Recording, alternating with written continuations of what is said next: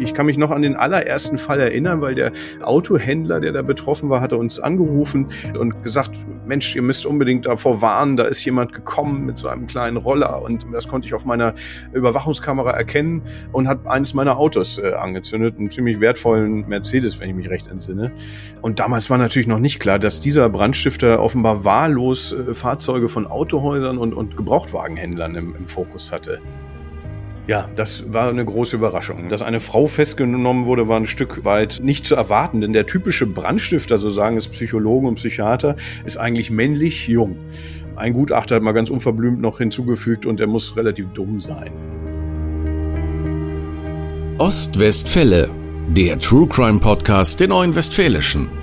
Wir sprechen mit Richtern, Zeugen, Ermittlern und Redakteuren der Neuen Westfälischen über Kriminalfälle aus unserer Region. Spannend, nah und made in OWL. In dieser Episode von Ostwestfälle sprechen wir über die Brandstifter-Serien in Bielefeld. In Bielefeld brennen Fahrzeuge, Flammen schießen aus Autohäusern, Tierhalter verlieren bei einem Brand ihre Schafe.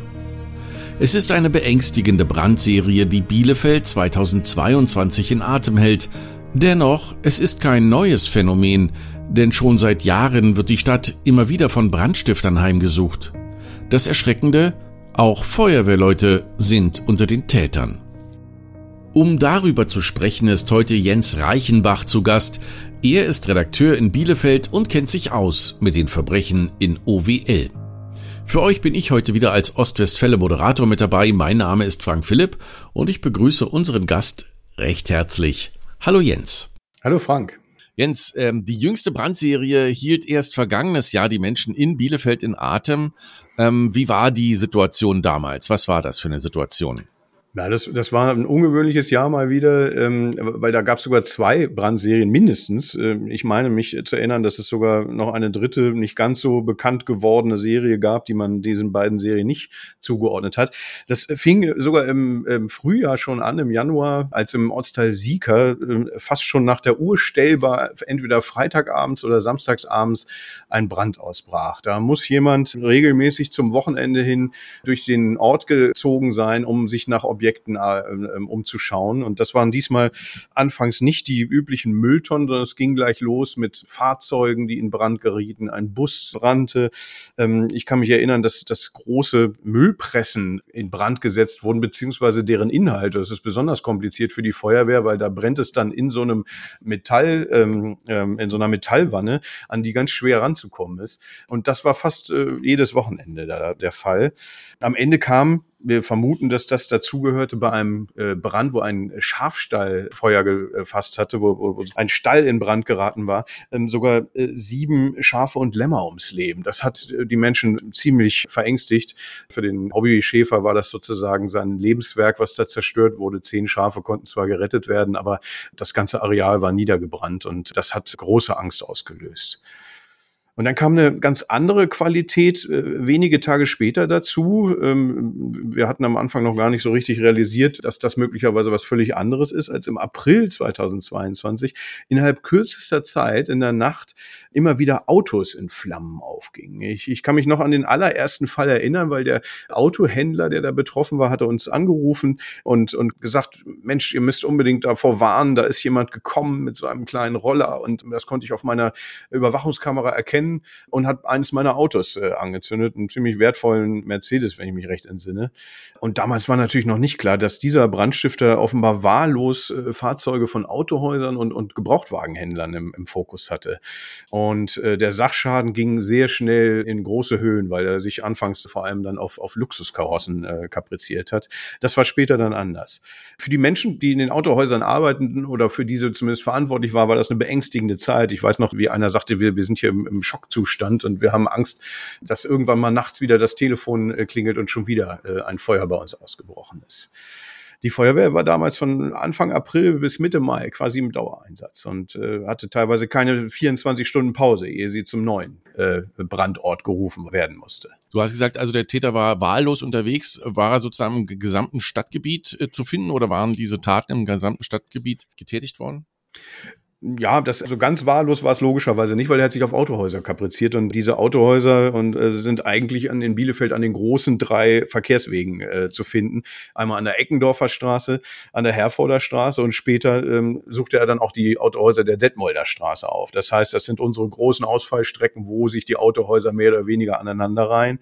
Und an diesen Straßen hat es dann auch regelmäßig gebrannt. Welche Autos dabei zu Schaden kamen, war, war ihm dann äh, zum Ende völlig egal. Das war, war Mercedes Mercedes dabei, Audi, ich sagte ja am Anfang waren es die teuren Marken, dann aber auch Opel, zweimal war ein Skoda Autohaus betroffen, BMW, VW, Renault. Also es war offensichtlich, ging es nicht um eine bestimmte Art von Auto, sondern es ging um, um das Entzünden an sich. Also ist es ja ein Brandstifter, aber es, im ersten Moment könnte man fast sagen, es gab auch so eine Protestwelle ja auch in den Großstädten, beziehungsweise in Berlin damals, äh, ist auch ein bisschen abgehabt, als die Leute immer Autos angezündet hatten unter dem Motto, äh, Autos sind ganz äh, böse und schädlich und so weiter. Ähm, aber so war das äh, offenbar nicht. Wie ist der Brandstifter da vorgegangen? Ja, also das glaube ich auch inzwischen nicht. Ich kenne die, diese äh, mal, äh, eher antikapitalistischen äh, Ideologien, die dahinter stecken. Genau. Ähm, ähm, da hat man natürlich am Anfang auch dran gedacht, aber nach einer gewissen Zeit merkte man, das hat ja fast schon was Pathologisches. Ja, um, um die äh, Fahrzeuge in Brand zu setzen, benutzte ähm, ähm der Täter Brandbeschleuniger. Das heißt, er hat äh, ein, ein, irgendein Mittel genommen. Ich vermute, es war ein klassischer Grillanzünder, den er auf ein Hinterrad stellt. Das war ein typisches Muster, ähm, den die Ermittler da dabei feststellten. Und dieser Modus operandi, wie man das nennt, war für die Ermittler immer sehr wichtig, um äh, zum Beispiel Trittbrettfahrer oder andere Brandereignisse unterscheiden zu können. Dieser Brandbeschleuniger auf dem Hinterreifen hat folgenden Vorteil. Man konnte schon flüchten, als das Ding noch geglimmt hat. Und äh, als das Feuer sozusagen für jedermann sichtbar war, war der Täter schon ein paar Meter äh, weg. Das ist, ähm, sag ich mal, wahrscheinlich ein Vorteil für die, für die Flucht.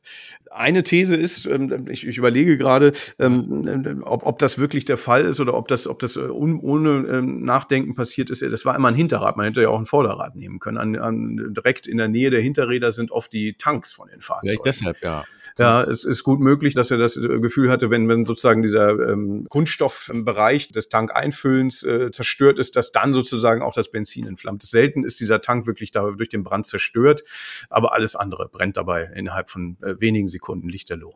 Mitte Mai und damit gut einen Monat nach Beginn dieser Brandserie kam es dann schon zu einer Festnahme und zur erlösenden Antwort. Die Polizei nahm wohl eine Frau fest, die unter dringendem Tatverdacht stand. Was wissen wir denn über die Täterin, über die mutmaßliche Täterin? Ja, das war eine große Überraschung. Dass eine Frau festgenommen wurde, war ein Stück weit nicht zu erwarten, denn der typische Brandstifter, so sagen es Psychologen und Psychiater, ist eigentlich männlich jung. Ein Gutachter hat mal ganz unverblümt noch hinzugefügt und er muss relativ dumm sein. Das hört sich jetzt heftig an, hat aber, kommen wir später noch dazu, offenbar System. Die kurz nach der Tat am 10. Mai festgenommene Frau war zu dem Zeitpunkt 34 Jahre alt. Ob das jetzt jung oder alt ist, also sie ist zumindest nicht mehr ganz jung. Arbeitslos, bekam Sozialhilfe, sie hatte, glaube ich, nicht mal eine Ausbildung, war kinderlos und hatte, wie sie im Gericht dann später sagte, großes Interesse an Videospielen. Also auch eher ein, ein, ein typisch männliches Verhalten. Doch mehr war von ihr in der Verhandlung nicht, äh, nicht zu entlocken, weil sie danach keine Aussage mehr machte, nachdem die Richterin ihr zumindest ein paar Details zu ihrer, zu ihrem Leben äh, mhm. entlocken konnte. Kurze, kurze Zwischenfrage. Also kann mir vorstellen, dass äh, du hattest ja gesagt, die Autohäuser sind so an den Ausfallstraßen, Peripheriestraßen. Mhm. Konnte man auch gut überwachen, oder? Kam das, war das auch so zur Festnahme ein Punkt? Ja, das war ganz wichtig. Also nachdem die Polizei gemerkt hatte, dass diese Serie immer ähm, länger und vor allem immer äh, heftiger wurde, haben die eine Ermittlungskommission gegründet und haben mit, mit verschiedenen Verstärkungen nachts diese Straßen observiert. Das heißt, die sind rumgefahren, die sind rumgegangen, die haben teilweise Objekte bewacht. Leider gibt es aber mehr Autohäuser, als, ähm, als, als Beamte nachts da unterwegs sein können. Das heißt, nicht jedes Mal war sofort äh, ein Augenzeuge vor Ort. Den Beamten ist es aber in mehreren Fällen gelungen, sehr früh das brennende Auto Auto zu entdecken und äh, sozusagen im Anfangsstadium das Feuer zu löschen. Und das war schon mal ein großer Erfolg. Das hat aber die Täterin noch nicht davon abgehalten, weiterzumachen. Das kam dann tatsächlich erst mit der Festnahme. Die Polizei äh, beobachtete in dieser Nacht, als sie mit ihrem Tretroller mal wieder offensichtlich, äh, ähm, dieser Tretroller ist eine wiederkehrende Beobachtung, wie, wie die zwischen zwei geparkten Autos verschwand. Also mit einem Wort muss sie direkt gesehen worden sein von den Observationskräften. Und als sie wieder auftauchte und davonfuhr, dauerte es nicht lange und dann nahmen sie halt diesen Brandgeruch wahr. Das heißt, sie haben erstmal ähm, den Wagen gelöscht und äh, gleichzeitig ihre Kollegen informiert und die haben dann äh, mehrere Straßen weiter die Frau mit dem Tretroller auch gestoppt und äh, vorübergehend festgenommen. Also in flagranti quasi erwischt. Ähm, ähm, man hat also die Brandstifter auf frischer Tat ertappt. Äh, die Polizei konnte die Frau ja auch überführen und ihr auch die ganzen Taten mehr oder weniger nachweisen. Äh, wie, wie ist das geschehen? Ja, eher weniger, weil einen Tag nach der groß ersehnten Festnahme sorgte erstmal die Nachricht der Polizei für großes Entsetzen, dass sie wieder freigelassen wurde. Das heißt, äh, die Hoffnung der Autohausbesitzer, jetzt ist sie vorbei, hatte erstmal so eine Art ähm, Dämpfer bekommen, weil sie ja wieder unterwegs hätte sein können. Das heißt, äh, die Ermittler hatten weder ein Geständnis von hier, sie hatte, glaube meines Wissens gar nichts gesagt, noch einen äh, direkten Tatnachweis. Sie hatten halt tatsächlich die, die Zeugenschaft, die dann später vor Gericht auch von Bedeutung war. Aber ein Glücksfall kam ins Spiel. Die Frau, die ja natürlich dann mit allen Mitteln der kriminologischen äh, Möglichkeiten aufgenommen wurde, hatte im August 2021 wohl schon mal versucht, einen Mercedes bei einem Autohaus am Stadtholz anzuzünden. Also das heißt ein Jahr, ein, naja, ein halbes Jahr vorher. Das hatte ein Passant bemerkt und hatte sie neben dem brennenden Auto angesprochen. Die ist dann sehr wütend geworden, hat ihn angepöbelt und ist weggelaufen. Und großes Glück äh, für die Ermittler im Nachhinein, dabei muss sie ihre Mütze verloren haben. Diese Mütze wurde gefunden von den äh, Polizeibeamten am Tatort. Und das LKA hat äh, in dieser Mütze sozusagen DNA sichergestellt. Und diese ah. DNA, die passte zu der ähm, jetzt im Mai 22 festgenommenen Frau. Das heißt, diese zweite Tat konnte man ja auch nachweisen. Alle anderen Taten der Serie, die, glaube ich, elf oder zwölf Brände ausmachte, kam nicht für die Überführung in Frage. Ihr wurden am Ende ähm, vor Gericht die letzte Tat vorgeworfen und diese noch gar nicht in dieser Serie ähm, sozusagen wahrgenommene aus dem Jahr davor. Also es fehlt so quasi der Nachweis, aber ähm, kann man trotzdem sagen, wie hoch so der Gesamtschaden war? Ja, der war beträchtlich, weil ähm, es gab ähm, mitunter dann Brände, da wo das Feuer auch auf nebenstehende Autos übergegriffen hatte. Das heißt, wir waren im klar sechsstelligen Bereich. Also wir gehen von mehreren hunderttausend Euro aus. So ganz offen geht die äh, Polizei mit den Schadenssummen nicht um. Wir wissen, dass dadurch, dass sie früher an manchen Tatorten waren, äh, konnte der Schaden eingegrenzt werden. Da kam auch schon mal ein Brand äh, vor, wo gesagt wurde, hier hatten wir höchstens 8000 Euro Schaden. Aber ähm, die hat in kürzester Zeit, ähm, wenn sie denn tatsächlich für alle Brände zuständig war, äh, beträchtlichen Schaden angerichtet. Du hast gesagt, vor Gericht hat sie sich ja nicht eingelassen zu ihren Taten oder den Motiven. Zu welchem Urteil ist denn das Bielefelder Amtsgericht dann gekommen? Ja, die Staatsanwaltschaft ähm, hatte eine Haftstrafe von zwei Jahren und acht Monaten gefordert und wollte damit eine Bewährungsstrafe für die Frau ausschließen. Ab zwei Jahren Haft ist keine Bewährung mehr möglich. Doch die Angeklagte wurde am Ende äh, doch noch zu einer Bewährungsstrafe verurteilt, äh, zu einem Jahr und neun Monaten. Sie musste also nicht ins Gefängnis. Trotzdem hat es seitdem nie wieder äh, vor einem Autohaus oder einem Gebrauchtwarenhändler gebrannt. Also kann man schon davon ausgehen, dass sie auch für die restlichen Taten in, gewisser Weise verantwortlich war und äh, möglicherweise jetzt die Finger davon lässt. Brandserien ähm, kommen ja immer wieder mal vor, dass Feuerteufel sozusagen ihr Unwesen treiben, die Bevölkerung in Angst und Schrecken versetzen. Besonders hervorzuheben ist hier auch noch ein Fall, bei dem ein vermeintlicher Helfer, auch das kommt öfter vor, dass sozusagen Feuerwehrleute selbst Täter werden unter dem Motto, dann ist endlich mal was los.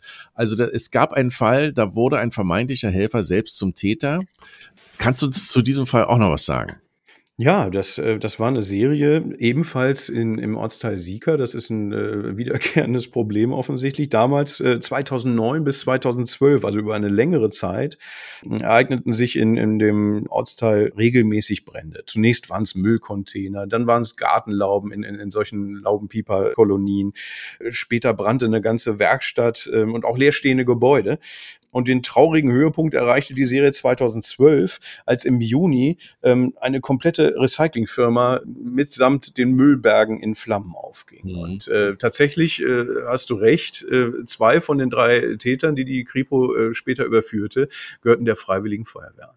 Also eine, so eine Recyclingfirma ist ja auch gefährlich. Da lagern ja alle möglichen Stoffe. Das ist schon was anderes als Müllcontainer, oder? Das kann man wohl sagen. Also da ist wirklich noch eine Grenze überschritten worden. Die, äh, das Feuer löste ähm, den größten Feuerwehreinsatz der vergangenen Jahrzehnte in Bielefeld aus. Das heißt, die, da sind über 600 Feuerwehrleute im Einsatz gewesen und haben äh, über mehrere Tage hin löschen müssen, weil diese Müllberge ähm, bis, bis tief hinein sozusagen geglimmt und geglüht haben äh, und immer wieder aufflammten. Das heißt, diese, diese erste Nacht war ein echtes Flammeninferno und äh, ähm, wer am nächsten Tag da war, der merkte, das ist noch lange nicht vorbei. Während so, ein, so eine Industriehalle schnell abbrennt, äh, sind diese Müllberge echt äh, echte Herausforderung für die Feuerwehr. Ja, also gerade wenn so eine Recyclinganlage brennt, da brennen ja auch Stoffe, die sind nicht ganz ungefährlich zum Teil. Ich äh, kann mich entsinnen, meistens ruft die Feuerwehr dann so, dazu auf, äh, Fenster und Türen geschlossen zu halten, weil man weiß ja nicht, was so alles im Rauch ist. Haben damals äh, auch Leute gearbeitet in der Recyclingfirma, als das Feuer gelegt wurde oder wie war das? Das Feuer brach nachts aus und da war jetzt kein Mitarbeiter da. Es kamen natürlich sofort welche ähm, äh, Verantwortliche hinzu, als die Feuerwehr ähm, nach, oder vielmehr die Polizei wahrscheinlich, die kontaktiert hatte. Die Feuerwehr hatte ähm, in dieser Nacht keine Zeit für irgendwelche Anrufe. Tatsächlich kann ich mich nicht erinnern, dass da große Warnung ausgesprochen wurden. Die Zeiten von Apps und, und, und äh, Katastrophenwarnungen äh, waren da noch nicht so ganz weit. Ähm, aber natürlich, ähm, es hat gestunken wie die Pest und ich möchte nicht wissen, was die die Feuerwehrleute, die ja zum Glück in der Regel mit Atemschutz da in der Nähe standen, alles abbekommen haben. Der Schaden war allerdings enorm und hat dem Betreiber dieser Müll- und Recyclingfirma damals die Existenzgrundlage genommen.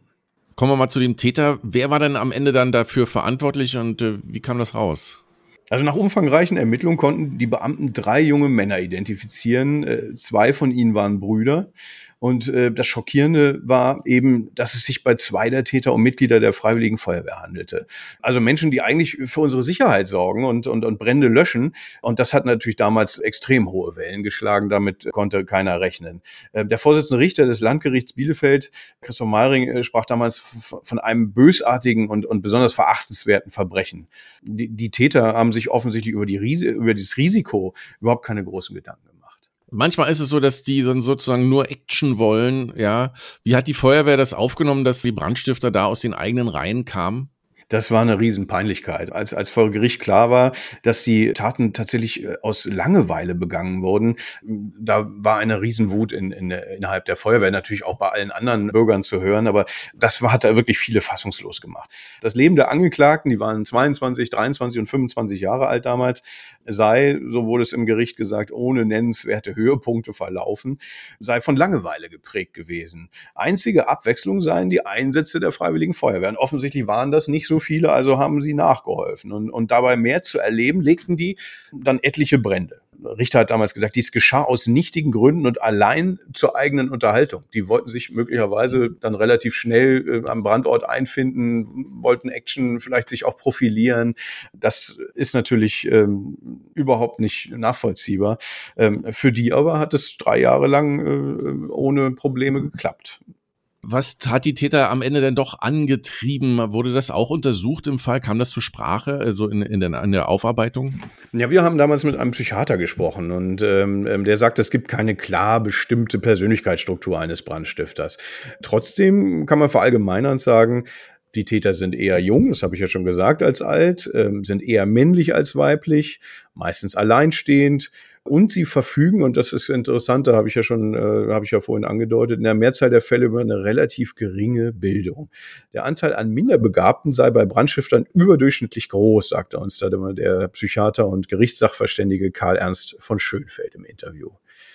Ähm, Rebecca Böndu von der Psychologischen Hochschule Berlin hat äh, zahlreiche Ermittlungsakten vom LKA Berlin ausgewertet, um dabei vier typische Brandstifter-Kategorien äh, zu finden. Mhm. Es gibt erstmal die Jugendlichen, das ist äh, so die, die, denen ist langweilig, die auf der Straße rumhängen, die zünden Mülltonnen an, äh, können mit einem kleinen Feuerzeug relativ großen Effekt äh, ähm, äh, auslösen. Die haben nichts Besseres zu tun. Das ist eine Form von Vandalismus. Das ist dieser erste Typ okay. Brandstifter. Dann gibt es Täter, die sich an jemanden rächen wollen. Das heißt, die gehen gezielt auf, auf einen äh, zu, dem sie schaden wollen. Die zünden Nachbars Auto an oder seinen Kellerverschlag. Da gibt es sozusagen eine Zielrichtung und hat sozusagen nicht mit der Allgemeinheit zu tun, sondern mit irgendeinem persönlichen Streit fast bösartig, könnte man sagen. Das ist schon, äh, sage ich mal, gezielt bösartig. Ja. Am schwierigsten einzuschätzen, sagte Böndu, seien aber die Täter mit Psychose, also das heißt, die, die krankhaft äh, aktiv sind, weil ihre Motive mit der Realität überhaupt nichts zu tun haben. Und äh, das haben wir auch in der Vergangenheit in Bielefeld schon gehabt. Wir hatten immer wieder kleine Serien. Und wenn da jemand gefasst wurde und der dann äh, sozusagen wieder in ärztliche Behandlung kam, stoppte das sofort. Das heißt, da war offensichtlich durch welche äh, psychiatrischen Hintergründe auch immer ein Druck aufgekommen, der sich entlud in dieser Art von Brandstiftung, ähm, dem man aber sozusagen durch ärztliche Hilfe nehmen konnte. Und äh, die vierte Gruppe, ähm, das sind diejenigen, die das Feuer lieben, sein Geruch und die Hitze. Die legen Feuer aus Spaß. Und ich glaube, unsere drei Jungs, die waren eine Mischung aus, ähm, aus Langeweile und dieser vierten Kategorie. Das ist quasi der, der klassische Feuerteufel wie man auch mal landläufig sagt. Gibt es genau. Gemeinsamkeiten bei Serienbrandstiftern? Also du hattest schon ein paar angesprochen.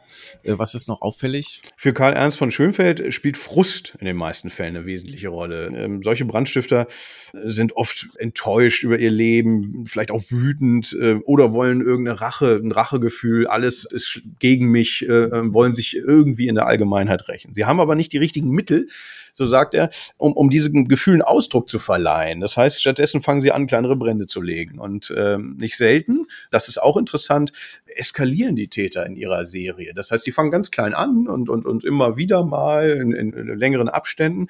Dann legen sie größere Feuer. Plötzlich sind es Gartenlauben oder Autos oder Gebäude und tun das dann in immer kürzeren Abständen. Also das nenne ich mal Eskalation. Und, und ähm, die Brandstiftung zeigt dann halt sozusagen ähm, ähm, Erfolg. Man, man wird nicht gefasst. Es geht immer weiter. Ähm, die, die werden mutiger, manchmal auch allerdings auch etwas risikoreicher.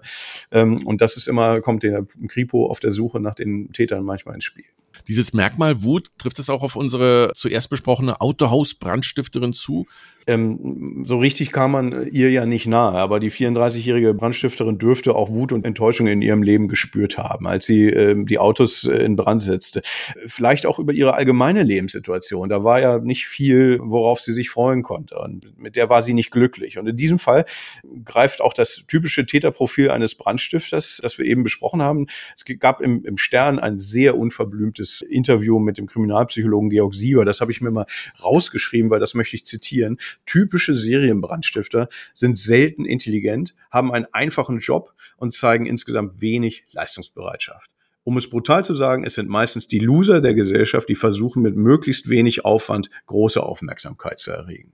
Harte Worte.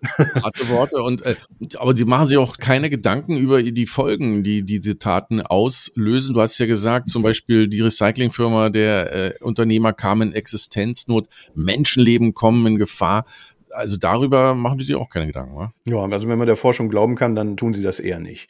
Ein weiteres Zitat, die mangelnde Intelligenz vieler der Täter habe gezeigt, dass sie sich keine Gedanken über die Folgen ihres Handels machen, mhm. sagt äh, Sieber. Die seien einfach zu dumm, um diese Gedanken zu machen. In weiten Teilen dürfte das auch für die Feuerwehrbrandstifter zutreffen, wie auch für unsere Autohaustäterin. Wir hatten ja gesagt, also die Autohaus-Brandstiftern kamen am Ende mit einer Bewährungsstrafe davon. Wie war das bei den drei äh, Brandstiftern von der Freiwilligen Feuerwehr? Was äh, hatten die dann, äh, zu, zu welcher Strafe wurden die dann verurteilt?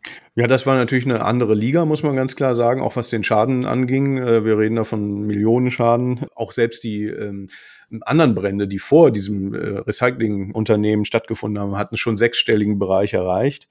Insgesamt wurden 16 Taten nachgewiesen, allerdings mit unterschiedlicher Beteiligung. Es waren nicht immer alle drei dabei.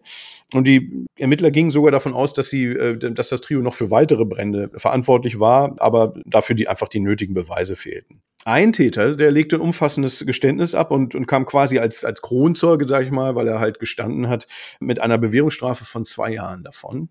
Die Brüder allerdings, die bestritten den Großteil der Taten vor Gericht und ähm, sie driften dann auch mit ihren Aussagen äh, weit auseinander. Das machte sie dann natürlich ähm, nicht besonders glaubwürdig. Und vor allem aber bestritten sie, den Krimelbrand gelegt zu haben, beziehungsweise ein Bruder gab, gab an, ähm, an dem Abend nur Schmiere gestanden zu haben und gar nicht gewusst zu haben, was die beiden anderen zu, äh, machten. Das hat die, das Gericht natürlich nicht überzeugt. Die Beweislast äh, war auch ohne diese Aussagen erdrückend und die bekamen vier und sechs Jahre Gefängnis. Vier und sechs Jahre. Also doch Haftstrafe. Und wie ist das so im Vergleich? Ist das hoch oder niedrig? Wie bewertest du das?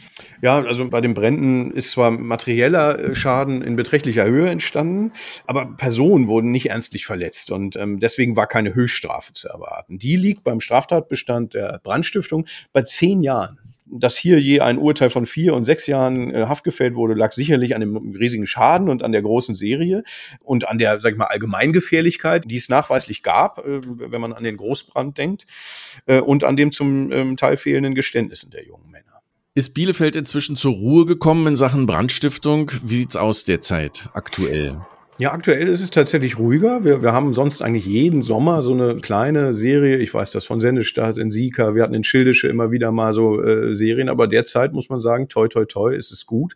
Aber das ist leider Phänomen des, der, des, der heutigen Welt. Haben wir doch jeden Frühjahr, jeden Sommer immer wieder irgendwelche eigenartigen Serien, die man sich nicht erklären kann, die oft auch leider unaufgeklärt bleiben. Wir haben immer wieder eine ganze Menge von Brandstiftungen, wo, wo die Polizei dem Täter nicht auf Spur kommt. Also mit Bränden haben wir auch weiterhin zu tun. Vielen Dank, Jens, dass du dir die Zeit genommen hast und diese zwei außergewöhnlichen Brandserien mit uns nochmal besprochen hast. Vielen Dank. Ja, gerne.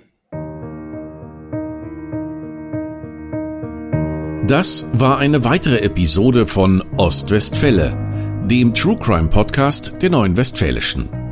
Redaktion Janina Pitruschka.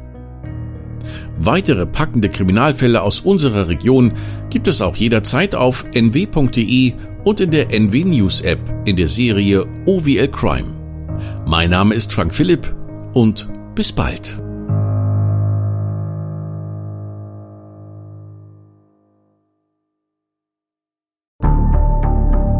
Wie lange kann ein Mörder sein dunkles Geheimnis bewahren? Wann bekommen die Angehörigen Gewissheit und die Opfer Gerechtigkeit?